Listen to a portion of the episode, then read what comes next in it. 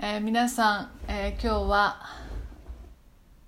また愛子さんのバイスタに参加してくださりありがとうございます。今日はですねマグダラのマリア、えー、多分イエスの母マリアあに次いで、ええー、新約聖書の中で出てくる女性で最もあの有名な人だと思いますがあ彼女のことについて学んでいきたいと思います。では、えー始める前に一言お祈りして始めます。天のお父様今日このようにしてあなたの御言葉から学ぶことができることをありがとうございます。また、えー、イエス様があとても女性たちと深く関わってくださったことによって私たちはいろんなことを、えー、学ぶことが聖書から学ぶことができることをありがとうございます今日はマグダラのマリアを取り上げますけれどもどうかこの学びを通して、えー、主よあなたが私たちに語りたいことを、えー、私たちが受け入れそして、えー、より深くあなたのことを知ることができる機会としてください。この時を感謝しイエス様の皆によってお祈りします。アーメン。えー、皆さんにもですね一応、えー、ノートをあのお渡ししてありますがもし、えー、持ってらっしゃらなくても今画面にちょっとこう出しますので、えー、そしてただ録音で聞いてくださってる方もあの別にこれがないから あの困ることは全くないので、えー、ぜひあの聞くだけであのもう十分です。マグダラのマリア最初にも言いましたけれども非常にまあ有名な女性ですよねあのいろんな映画になったり、えー、本になったりまたあのマグダラのマリアがあ言ったことをそのままこう書いたとされるようなものもあのあったりします、えー、信憑性はちょっと定かではないですけれどもそういうものが残ったりもしています。まああの私たちがクリスチャンになった時にですね私たちの人生が大きく大きく変わるという場合が時にしてあのあります。小さく変わる人もいればもう本当にこう180度あの変わるという人もあのいます。で特にマグダラのマリアはそういったような女性だったと思います。そして特に彼女のバックグラウンドがですね、まあ、悲劇的な非常に悲劇的なものであったからこそあのとても彼女のあの人生というのは、まあ、ドラマチックなわけですね。彼女のことで最も有名なのは彼女から7つの悪霊がですねイエスによってあの取り除かれたということ。彼女が7つの悪霊に取りつかれていて彼女をですねイエスは癒したわけですがそのことが常にあの聖書の中を読んでもあの彼女の、まあ、タイトルというか、え、マグダラのマリア。えー、7つの悪霊をイエスに追い出してもらった女みたいなね。あのそういうふうに書かれています。そしてもう一つ彼女のあのを有名に有名というかにしたのがイエス様が復活した際に最初にご自身をですね表したあの方、うん、表した人というのがマグダラのマリアなんですね。この悪霊に取りつかれているっていう言葉は分かりにくいかもしれませんが要するに、えこの悪霊に、え支配されているということを意味します。自分の日常日常生活が時にはままならないほどに、えー、支配されているということなんですね。マタイによる福音書の4章の24節にこのようにあります。イエスの評判はシリア全域に広まった。それで人々はさまざまな病や痛みに苦しむ人悪霊に疲れた人転換の人中部の人など病人たちを皆身元に連れてきた。イエスは彼らを癒されたとあります。他の箇所でも、えー、9章の32節また15章の22節そしてマルコの5章の15節にもですねこのように、えー、悪霊に疲れた人々がイエスによって、えー、解放されたというふうに書かれています。こういう人の症状というのはどういうものなんでしょう？いろいろあります。でもあの否定的で悪い考えを常に持っています。そして責められているような思いが常にあります。でこれらは自分の思いだと思っているんですね。自分がそう考えているんだと思っているけれども、え悪魔のこれは仕業なんです。そしてある人はあの幻聴があったり幻覚があったり非常に怖い夢を見たりします。悪霊というのは私たちの中にある弱さや欲また誤った考えというですねこれらの隙を狙って巧妙に私たちを欺くんですね。さてそもそもマグダラのマリアはなぜ悪霊に取りつかれることになったんでしょう。ルカによる福音書の8章の1節から3節を読んでみたいと思います。その後イエスは町や村を巡って神の国を説き、福音を述べ伝えられた。12人もお供をした。また悪霊や病気を治してもらった女たち、すなわち7つの悪霊を追い出してもらったマグダラの女と呼ばれるマリア、ヘロデの執事クーザの妻ヨハンナ、スザンナ、その他多くの女たちも一緒であった。彼女たちは自分の財産を持って彼らに仕えていた。とあります、まあ、ここであのなぜそうなったのかという、えー、彼女がどうしてそういうふうにあの悪霊に取りつかれるようになったかということは一切書いていません。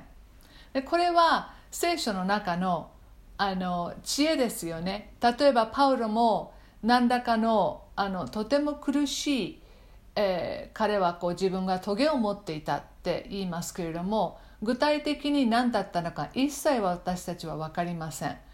えそういうことを通してですね私たちはあのどうしても人間ってあそれは例えばですよあ目の病だったんだっていうともうそこだけにこうフォーカスして集中してしまいますよねでもその原因が分からなかったことを通してえー、私たちはむしろ、えー、いろんなふうにあのここをですね、えー、神様に私たちが何か悩んだり他の人が悩んだりした時にあここからヒントを得て、え、祈ったり、え、私たち自身のことを変えていったりすることができると思います。今ですね現代これを私があの教えている中でちょうどコロナ禍の真真っ只中ですけれども何が私たちを惑わしてしまうでしょうか、え一つ今増えているのがですね陰謀論を信じる人です。今この信じられないような陰謀論が意外と多くの人を惑わしています。もちろんこれをですねそのサタンに取りつかれてるという、えー、ことを言うつもりはさらさらないですよ。ただ一つの私たちのその弱さとか私たちのこの欲の部分をあついてくるところをちょっと見てみたいと思うんですよね。あのある人はその陰謀論を信じることで、まあ、離婚さあのしてしまわなければいけないとかあの本当に生活に支障が出ているような人たちも、えー、いるようです。日本ででもですね。で孤独な人が増えて今の現状に不安や不満を持つ人にとってですね誰かがあのあなたに対してあなたは悪くないんだ。あの人たちの方が悪い。そのような話は魅力的なんだそうです、えー、事実かどうかは関係なく、えー、苦い現実より居心地がいいのでよりそれらは激化していく。このようにある評論家はあの言っています。そしてこれらのものをですねあのある女性が書いていましたけれどもただただ何かを調べているつもりで自分の見たいものばかり、え結局は見続けてしまっていた。それはまあ特に YouTube などもそうですけれども、まあ、YouTube を見始めるとあこれもあなたの興味があるものかもしれませんってどんどんこう出てきますよね。で結果的にいろんなことを見るのではなくそういったようなあの非常に狭いああの視野の中で自分は同じようなものをずっと見続けて自分がそれに影響されているということに気がつかない。ここはまあ人間の弱さですよね。そしてまた私たちの妬みそれそれらの感情にもこうつけ込んでくる。今こういうようなコロナ禍の中であまりニュースにはなりませんけれどもあの常に日本で問題になってニュースになるのがですねあの詐欺ですね。詐欺集団お金を集める、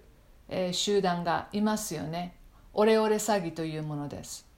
詐欺師の手口のナンバーワンがいまだにオレオレ詐欺だと言われています。そしてこれに引っかかるのが高齢者の女性たちです。彼らは人の弱みにつけ込むわけです。こういったような人たちの弱みというのは世間体を気にする。また何らかの不安を常に何かこう持っている。また常に持っていなくても何か言われるととっさにそれでカーッとこう不安になってしまうパニックになってしまいますよねで何がその世間体を気にするかというと、まあ、息子の失態を公にして恥をさらしたくないっていうことですよね。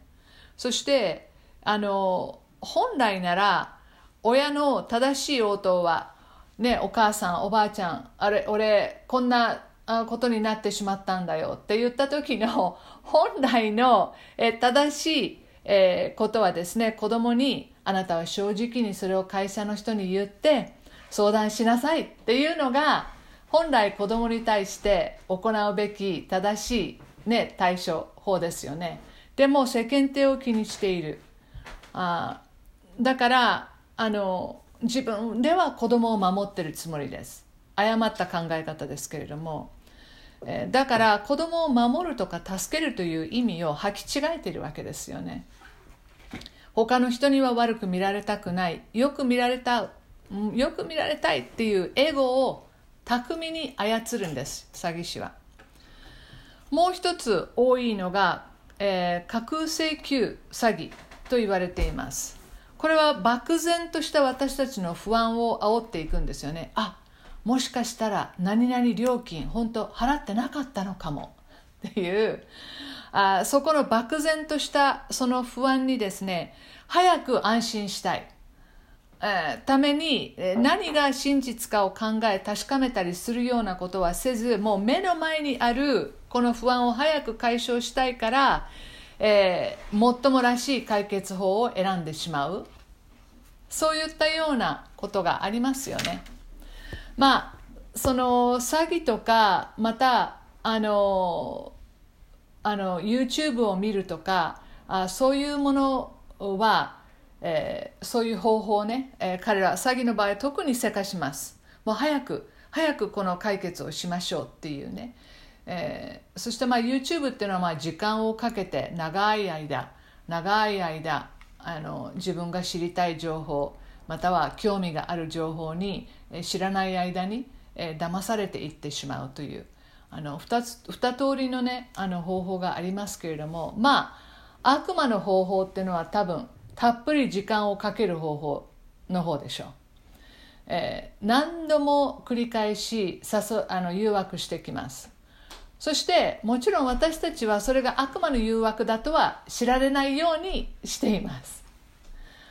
えー、サタンの策略は3つあります。それは何かというとまず誘惑をします。もう一回だけやっても大丈夫だよ。みたいな誘惑ですね。それからもう一つが欺きます。占いそんなの大したことないんだから。欺きます。そして3番目には、えー、攻めてきます。私たちを責めます。ほらまたやっただろう、えー、そして、えー、お前はなんてバカなんだ。このようにこう攻めてくる、まあ、有名なのが創世紀3章の中で、えー、エヴァを誘惑したあサタン。いますよね、えー、誘惑しました。彼女の持っていたあこう好奇心とかまたはこうプライドとかあそういうところをこう巧みにですね利用して、え、神様はあなたたちからですね、え、最も素晴らしいものをあなたたちに与えないようにしてるんだみたいなね。でいつの間にかそうだ私だって知っていい権利があるんじゃない？みたいなところをこう、まあ、利用した、えー、イエス様もサタンに誘惑をされました、えー、これはマタイの4章にあります。次のこの欺くという点ですけれども第2コリントの2章の11節に私たちがサタンに欺かれないためには私たちはサタンの策略を、えー、知っておいた方がいい。私たちは彼の策略を知らないわけではないとパウロは言っています。ヨハネの8章44節今読みませんけれどもここで痛烈にイエス様はサタンのことをですねあの、えー、批判しています。えー、悪魔は最初から人殺しであると、えー、そして彼は真理に立っていない。なぜならば彼には真理がないからだ。彼は偽り者である。このような言葉がヨハネの8章の44節にあります。そして3番目の、えー、戦略が黙示録の12章の10節にあります。そこには、え、サタンは私たちを日夜告発するものだと書いてあります。要は責めるということですね。神様の前に行ってこの人はこうなんですよああなんですよと神様の前で私たちを告発しているというふうに書いてあります。先ほどのそのマタイの4章のねイエス様誘惑されたってありましたけどあのこのように書いてあります。ルカの4章の13節には彼は誘惑の手を尽くした後で悪魔はしばらくの間イエスから離れた。あの一度ドカーンと誘惑をしてきてそれに勝利したらもう二度と戻ってこないかというと残念ながらですねしつこい、えー、イエス様でさえ常にこの誘惑と戦う、えー、そういうあの地上での生涯だったということを思わせます。誘惑の手を尽くした後で悪魔はしばらくの間イエスから離れた。また戻ってきたということですよね、えー、そして皆さんあのこれ非常に重要なポイントなのでぜひぜひ覚えておいてほしい。そしてメモを取ってるなら何のメモも取ってなくてもこれだけをメモってほしいのが一つあります。それは何かというと悪魔との戦いは力対力の戦いではありません。神様と悪魔が戦ってどちらが勝つかは目に見えてます。あの明らかに神様が勝ちます。必ず。力があるのは神です。悪魔に力はありません。ですから何が戦いかというと真理対偽りの戦いなんです。このことは覚えておいてください。常に御言葉は神様は私たちに真理を伝えてくれる。でも悪魔は常にいかにも本当のようで実は嘘。ですね。そのようにしてちょっと歪んで歪めたりして、えー、彼は嘘をついてくる。だから私たちは何が真理なのかを常に、えー、探し求める必要があるんですね。マリアに戻りましょう。そもそもマリアにもですねいろいろ不安があったのかもしれません。私たちはこれはもう本当に憶測でしかあのわからないですけど、えー、彼女にはですね長期にわたる何らかのあの問題があったのかもしれない。家庭環境だったかもしれない。もしかしたら彼女はですねその機能不全に陥ったあの家族の中で生まれ育ったのかもしれません。または何か短い期間に起きたトラウマがあったのかもしれません。虐待されたかもしれない、えー、愛する人の死があったのかもしれない。また離婚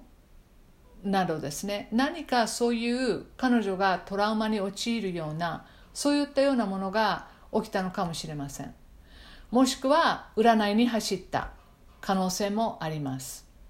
軽い気持ちで偶像のようなものを家に置いたかもしれません。または何かを擬人化していったのかもしれません。この擬人化するってあの案外私たちが本当に落ち込んでいくと女性があの陥りやすい罠です。昔々本当に随分前ですけれどもあのある盲目の女の子でしたがもう火山が大好きでもうとにかくどこもどこもかしこもその火山のことに熱中していたんですね。そしてもう火山をですねあのどこかの火山を特になんか好きだったのかはちょっと覚えてないですけどでもうもうその火山は私の恋人なんだっていうわけですよ。でそれがあのこう空想の世界を超えたもう本当に何かこう擬人化してしまっている、えー、そういったようにもうのめり込んでいた。あの私はあの忘れることができないんですけれども。まあこれらのようなものにねこう頼って占いとかまたは何か家に物を置いてそれをこうなんか安心材料として置くとかあまたはこう偶像のようなものをねあの礼拝するかまたは何か他のものをこう擬人化するとかまあこういったようなものを頼って信じていく過程でいつの間にか悪霊に心を支配させていたかもしれないですね。えー、魔術というのは実は頻繁にあ行われていましたでユダヤ人だからみんなユダヤ人たちはユダヤ教に熱心だったかというと決してそうではないんです、えー、ギリシャの文化があの非常に強い影響を、えー、みんなローマ帝国の時代、えー、大きな影響を与えていました。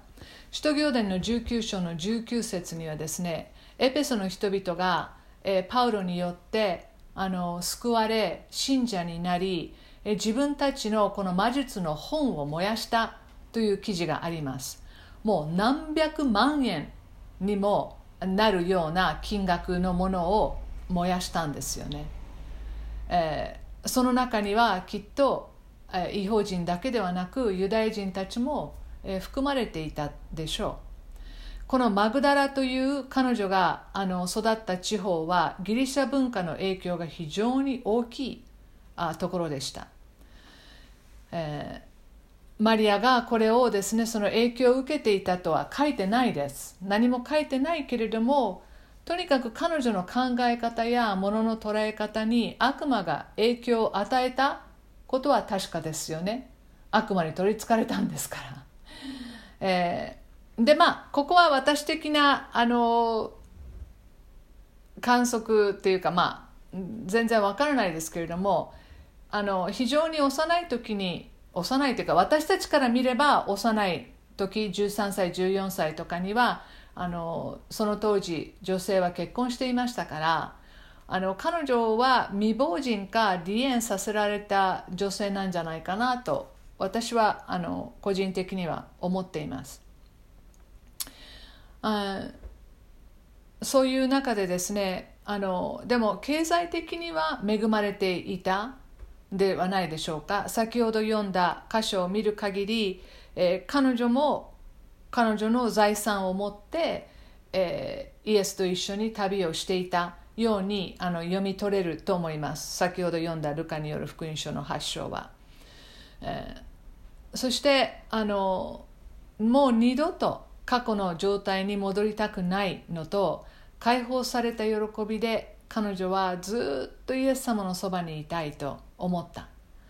そして自分ができることをしたいと思って、えずっとですねこの弟子たちと共に彼女は多分ほぼ3年間の間一緒に、え彼らと旅をしたと思われます。ということは常にイエス様の周りには最低20人ほど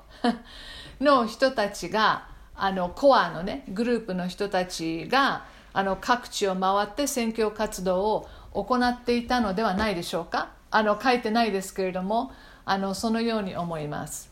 えー、ですから多分ねこのじゃあ誰かが先にじゃあここで選挙活動を行うからって先に誰かが行ってあじゃあここでは泊まる場所があるとかサポーターがいるとかいやここはまあ野宿しようとかえそういうふうにしてこうミーティングのそのミニストリーのね いろいろとあの準備をしてそしてそこに後から人がついていくみたいなね、えー、あのいろいろとこう計画を練った上でのこの3年半のあのイエス様のあと弟子たちのですねあの働きだったと思います。まあ、えー、彼女がこのようにしてですね解放され癒された彼女はイエス様の復活の時に最初にイエス様に出会った女性になります。じゃあそこを今から少しあの読んでいきたいと思うのでヨハネによる福音書の、えー、20章の一節から読んでいきたいと思います。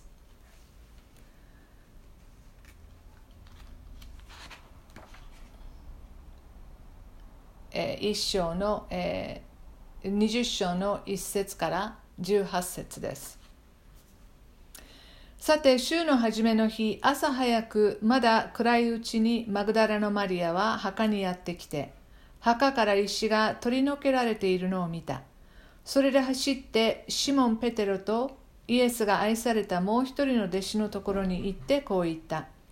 誰かが墓から書を取っていきました。どこに主を置いたのか私たちには分かりません。そこでペテロともう一人の弟子は外に出て墓へ行った。二人は一緒に走ったが、もう一人の弟子がペテロよりも早かったので、先に墓に着いた。そして身をかがめると雨布が置いてあるのが見えたが、中には入らなかった。彼に続いてシモン・ペテロも来て墓に入り、雨布が置いてあるのを見た。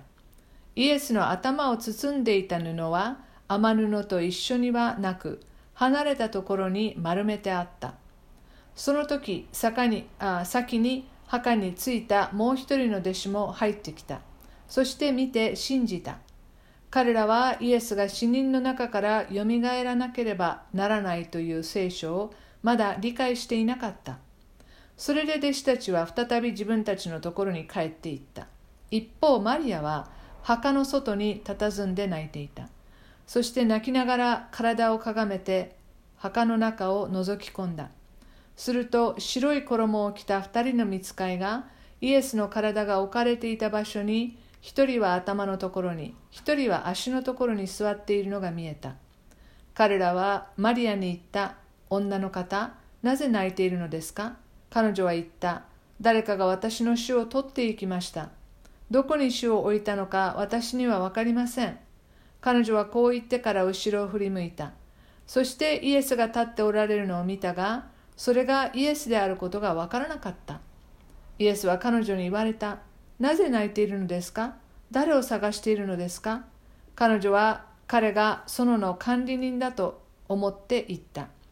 あなたがあの方を運び去ったのでしたら、どこに置いたのか教えてください。私が引き取ります。イエスは彼女に言われたマリア。彼女は振り向いてヘブル語でラボニ、すなわち先生とイエスに言った。イエスは彼女に言われた。私にすがりついていてはいけません。私はまだ父のもとに登っていないのです。私の兄弟たちのところに行って、私は私の父であり、あなた方の父である方、私の神であり、あなた方の神である方のもとに登ると伝えなさい。マグダラのマリアは言って弟子たちに、私は主を見ましたと言い、主が自分にこれらのことを話されたことを伝えた。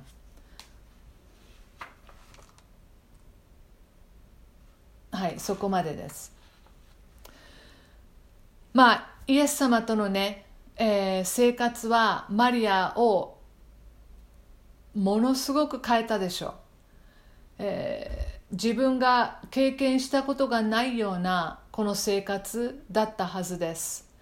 とにかくイエス様が話すこと、とにかくイエス様のその生き方に今まで想像もしなかったようなその考え方とか生活の仕方があったわけですよね。そしてそれの全部にイエス様のものすごい深い愛が常に常にあったわけですよね。弟子たちに対してもまた見知らぬ人たちに対しても大勢の群衆に対しても常にこの愛を注ぐイエス様がおられたんですよね。えー、彼女は、えー、変わりましたし変わり続けました。そして彼女にとってですねイエス様が彼女の全てとなったと言ってもあ過言ではないと思います。えー2番目のこのなぜ彼女が復活の主に最初に出会うことになったのかを考える時にまず一つ彼女は謙遜にさせられていった。もちろんもう悪霊に疲れていた。過去があるだけで非常にあの謙遜にさせられますよね。常にそれはこう自分から拭い去ることができない過去ですからあの自分の過去を思う時にこんな女だったっていうのはあると思いますけれどもこの謙遜な彼女はですねやはり自分に自信を持つんじゃない自分に確信を持つんじゃなくてキリストに確信を持つキリストに期待するあ自分に、えー、期待するではなく、えー、神様に期待をイエス様に確信を持っていく、そのように変えられていったと思う。そして彼女は自分により頼むのではなくキリストにより頼む。そのような人へとこう変えられていった。だからこのあの彼女はこの墓にイエス様がいなかった時にもう彼女離れられないですよね。他の女性たちはまあ一旦帰ってしまう。弟子たちも一旦帰ってしまう。でももうマリアはもうイエス様抜きに自分の人生はもう考えられないわけですよ。だからもうその墓でもうどうしようどうしようっていうイエス様が見えない。イエス様が自分の目の前にいないどうしていいかわからないぐらい、えー、彼女はイエス様により頼む、えー、生活をするようになっていました。彼女にとってイエス様と共に歩む日々の生活というのは日々自分の考え方を常に吟味する熟慮する。自分の考え方はどうなんだろう。あイエス様が今おっしゃったことはこれは真理なんだ。これは真実なんだ。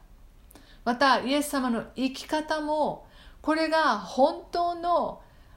人間の生き方をの模範を示してくれたわけでしょ。だから常に彼女はこの真理を目の前にして、えー、生かされる体験をずっと、えー、してきたわけです、えー、イエス様イエス様は真理です。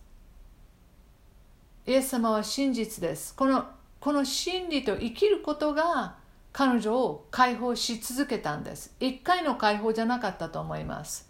あ一回解放されて終わりじゃない。常に考え方を改めることで変えていくことでそして真理に基づくことで彼女はあの本当の解放というものをますますますますこう解放されていったんですね。ユダヤ人だったのに彼女は神様がこういう方だ。え全然知らなかった。全然わからなかった。っていうねもう新しい発見がこう常にあるわけですよね。自由の中を生きることは彼女にとってあまりにも画期的で、えー、彼女はですね恐れから解放されます。恐れから解放されます。もう怖いものがなくなった、えー、真理は私たちを自由にします。そして解放されるわけですね。私たちを解放してくれるものです。イエス様の彼女への完全な愛また人々に対するこの完全な愛を見ることで彼女から恐れを締め出しました。第一ヨハネの4章の18節に、えー、完全な愛は恐れを締め出すとあります。だから彼女は、えー、他の弟子たちが逃げても彼女は他にも女性たちが一緒でしたけれども最後まで十字架にまで彼女は行った。そしてその後、えー、彼が葬られた墓にまで行った。そして、えー、週が明けてから真っ先にまた彼女はそこに行った。もうマグダラのマリアは常にイエス様についていっている姿勢がもうずっと見られるわけですね。ところがこのあの墓に行ったらイエスの体がそこにない。もう死んだことに対してのもう多分彼女はあの正常な正常なあのものの捉え方がこうできてなかったと思います。もうギリギリのところだったと思います。本当にギリギリのところでなんとかあの本当にサバイバルあだったんだと思います。このこの2日3日がね、えで、まあ、朝4時頃でしょう。あの他の女性と一緒にこう行くわけですけれども、えー、そして1回はこの天使たちに出会ってですね。あのえ？イエス様がよみがえられた？っていう話はこう聞いてそれを弟子たちに伝えには行くんです。この箇所はマタイの28章の一節とか、えー、あのヨハネのあのまあ、20章のね先ほどあの読んだあところでもあの書いてありますよね、えー、彼女はそれを報告しに行ったけどまたこう戻ってきたんですね。でペテロとヨハネもあのその報告を受けて墓に行きました、えー、そして天布が置いてあるのを見た。まあもしイエス様がの遺体が盗まれていたとするならばイエス様をカバーしていた天布もなかったでしょう。でも先ほど読んだあのところに、えー、6節20章の6節に、えー、墓に入り天布が置いてあるのを見た。とありますし7節にはこのイエスの頭を包んでいた布が離れたところに丸めてあった。とありますね。だから遺体だけがなくなっていてその天布はそこにあった。非常に不思議なことですよね。で8節には墓につい墓についた、えー、弟子たちはここを見て信じた。とあります。でも9節その次には、えー、イエスが死人の中からよみがえらなければならないという聖書をまだ理解していなかったとありますね。ですから多分漠然とした何かえ自分たちが予想しなかった何かが起きたっていうところまでは分かるんだけど、えー、そそこ以上こう踏み込めない、えー、旧約聖書に語った語ってあったこととかイエス様がずっと話していたこととかそこまではあの理解できないわけですよね。えーまあ、先ほども言言いましたけども、まあ、反響欄だったと思います。パニックだったと思います。マリアはね、えー、そして彼女はまたその墓の中を覗いてですね、えー、天使がいるんですよね。そして天使は「なぜ泣くの?」って聞くわけです。なぜ泣くのって。あの質問がよくありますね。イエス様も誰かを癒す前にあのあのどうしてほしいのとか治りたいのかとか聞かれたりえ明らかなことでしょなんで聞くのっていうのがありますけどここでも天使がですねなぜ泣くの？要は泣く必要ないんだよ。悲しみの涙を流す必要はないんだよっていうことですよね。まあここで、まあ、あのちょっとドラマチックな言い方をさせてもらえば悪霊に疲れた女性が今度は天使を見るようになるというね。あのすごく素敵な場面だと思います、えー、男性たちは天使を見なかったみたいです。女性たちだけが天使を見たみたいですね。うん、なんか嬉しくなりますね 女性としては、えー、求めていた彼女たちの姿勢があったと思います。でその天使たちは他の女性たちにもね行って弟子たちに伝えなさいって言った時またマリアにもそうだったけれども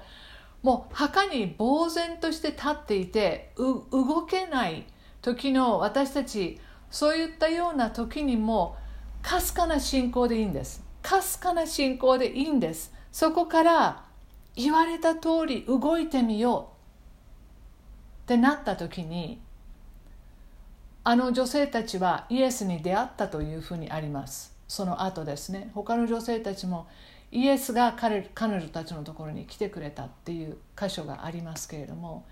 本当にただただ墓の前に呆然として、えー、立って、え、自分の状態を見てもう身動きが取れないと思う時でさえかすかな信仰でいいから私たちがそこから一歩神様がおっしゃったように信仰によって歩み始めると皆さん私たちは神様が私たちのために働いてくださるのをね見ることができるんですよ。見ることができるんですよ。そしてむしろイエス様の方から来てくださる。自分が近づいていってたと思うのがいや振り返ってみたらそこにイエスがいたっていうね。そういうふうなことを私たちは経験すると思います。私たちはどれだけその悲しみの涙を流す必要がないのに泣くでしょう。私もそうです。こういう時に悲しみの涙泣く必要ないのに私も泣いてしまうということがあります。天使は聞いてるんですよね。泣く必要ないんだよ。イエス様は生きておられるんだよ。よみがえられたんだよって。そして彼女はねこのあのイエス様がですねそこに佇んでいた時にですねあの彼らはあのなぜ泣いているのかと聞いた時に彼女は誰かが私の主を取っていきましたっていうんですね誰かが私の主を取りました取り去りましたで私はすごくこの「私の主」っていう言葉にとてもこう感動を覚えるんですよね。もう神はイエス様は本当に彼女の主になっていた。彼女が頼る方彼女が信じる方、えー、彼女が従う方に、えー、イエス様はなっていたんですね。まあ天使たちが彼女に後ろを振り向くように促したのか彼女は後ろを振り向きますけれども、ね、このパニック状態の中にある彼女は、まあ、イエス様を見てもわからないまた涙でもしかしたら彼女はこうちゃんと見えなかったのかもしれないし、えー、このよみがえられたイエス様の姿というのは、えー、今まで知っていたイエス様とまたちょっと違っていたのだとも思います。で最初は分からなかったでも彼がですね、えー、マリアってあの言った途端彼がマリアと言った時にはあその声をよくよく聞いていて分かったわけですね。そして目の前にイエス様がいてもう思わず彼女は彼の足にしがみついても離そうとしない。でまあすぐ聖書の中にはあの私にすがりついていてはいけませんとあるので、え、イエス様はあまり彼女をですねすぐ突き放したかのように聞こえますがまあこれも私の妄想かもしれないけど相当長い間彼は彼女にあのさせるがままにしたんじゃないかと私は思います。うん、相当長い間彼女にですね泣くだけ泣かせてそしてしがみつきたいだけしがみつかせたんじゃないかとあの思いますそして彼は、まあ、まだ自分はね天には帰らないよともうもうすぐ帰るんじゃないよと。まだ会えるからと、えー、でもあなたには私の兄弟たち。まあ、要するに自分の弟子たちのことですね。でもそれらの弟子たちのことを今度もうイエス様はもう、えー、友とよあ呼んだりまた兄弟と呼んだりしておられますが彼らに知らせなさいと、えー、おっしゃってる。そしてまたあの彼らに対してですね、えー、私の父でありあなた方の父。私の神でありあなた方の神である方。というふうに言っていますね。ここにどれだけマリアを含めてですよ。他の女性たちを含めた他の女性のもう弟子たちでしたか。彼彼女たちも弟子ですからね皆さん、えー、男だけが弟子だったわけじゃない。この女性たちもイエス様にとっては弟子ですから。その彼らに対して、えー、ここまでなんていうのかなこう親密というかこう対等に、えー、私たち、えー、に接してくださるあのイエス様にただただなんかこう驚くというかあの私自身ももっともっとこの場所このこの箇所だけでもあのこう黙想して、えー、味わっていかなきゃいけないなって思うほどあなんと深い、えー、イエス様の私たちに対するその親密さをあの感じるあところです。えー、このようにして、えー、マグダラのマリアはですねあのその通りにあのしますそしてまた何度も、えー、イエス様に出会いあそしてまたあの使徒行伝の中でみんなで祈っていたあの場所精霊が下った時にもマリアはもちろんそこにえ、いました。あそして、え、彼女がこの後どういう働きをしたのかは私たちは分かりません。でも彼女の名前が必ずあの福音書の中で女性たちの名前が取り上げられる時にまず最初に彼女の名前が出てくるということは彼女が女性たちの弟子たちの中で、えー、リーダー格であったあということは間違いないと思います。えー、ある意味もしかしたらどこかでサタンはですね、えー、何らかのこう察しがついていたわからないですけれどもまた神様の深い摂理の中の計画ですけれどもあ彼女のこの経験、彼女の体験この悪霊に取りつかれるという経験がむしろ、彼女をですねより深いより、イエス様の弟子として、最も彼を信頼し、最も彼を、ある意味、愛した女性の弟子として彼女がこう変えられていく、えー、ものになったのではないでしょうか。皆さんは自分が罠にかかったような逃れられない束縛を感じているでしょうか。終わることのない恥と罪悪感に苛まれているでしょうか。イエス様はあなたを癒し解放することができます。マリアや他の女性たちを癒したように神様はあなたを癒し解放することができます。あなたが彼のところに来ることを、待っておられます、え、そしてあなたの主となるために待っておられる。いつも思うことですけれども神様は本当にえ完全完璧な人を求めておられないし強い人を求めておられない。何事にも素晴らしい能力をある持っているような人をあ求めておられない。むしろこのようなね、えー、悪魔に取りつかれてしまった。あまたは本当に病を持っていた。あまたは本当に自分の弱さでもうどうしようもなくあ自分をこう責めてしまいたいようなそういったような人たちほど、えー、神様はですね、えー、むしろ用いられるんです。ですからぜひですねまず自分と他の女性を比べるということはやめましょう。そして、えー、自分を責めるということもやめましょう。これは悪魔のですね、えー、責める。これは悪魔がですね、えー、している仕業あですから神様はあなたを責めない。ぜひですねこの真理を追求していこう。ここで、えー、私はこう考える。また世間はこう考えるかもしれない。でもイエス様は何と言われるだろうか。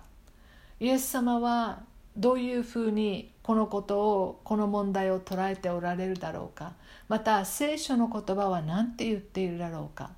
聖書は皆さん全部が全部真理です。真実です。ですからぜひですね御言葉を読む時にこれが真実であり、えー、私の、えー、武器であるということをあの覚えてあぜひですねこの真理を選ぶ。常に何が真理なのかを選んで、えー、自分の人生がですね一変ではないかもしれないけれども少しずつ少しずつ自由と解放に向かっていくのを皆さんぜひ経験してほしいなと思います。最後にお祈りをします。神様マグダラのマリアのこのあ人生を、えー、垣間見ることしかできませんけれどもこのようにして学ぶ機会が与えられたことを本当にありがとうございます。絶望のどん底にあった彼女をあなたが救い出しまた本当に世間からも、えー、蔑まれるような目で見られていたあ彼女をあなたは愛し受け入れそして弟子の一人として、えー、彼と共に宣教の活動をの、えー、一端を担うあ女性として、えー、彼女とあ共に歩んでくださったあイエス様あなたは私たちに対しても同じように共にえー、私の宣教の一端をあ担ってくれるかと。あなたは私たちに言ってくださっています。神様今今日これを聞いておられる方々がえ私がイエス様のミニストリーの一端を担うことができるの？と思う人もいるかもしれませんがあなたはそのように一人一人を誘ってくださっています。今、えー、自分がやっている奉仕ができていないかもしれませんが神様どうかあ自分に今何ができるのかまた自分がやっているどれだけ小さなこともあなたの手の中に委ねればあの少年が、え、5つのパンと2匹の魚を、え、イエス様にあげた時にそれを多く多く増やしてくださったように神様は私たちの目には見えなくてもあなたは私たちがあなたに、えー、委ねる時あなたを思って、えー、奉仕する時あなたを思って私たちが人に接する時、えー、それをあなたが、えー、豊かに祝してくださることを、えー、信じます。どうか今今日その小さな一歩を踏み出していくことができますように。それはあなたがあ私たちに何か行いを求めておられるのではなくただただあなたとのこの愛ある親密な関係に立ったこれらのことを私たちが行うことができますように聖書を読むのもあなたを愛するから祈るのもあなたを愛するから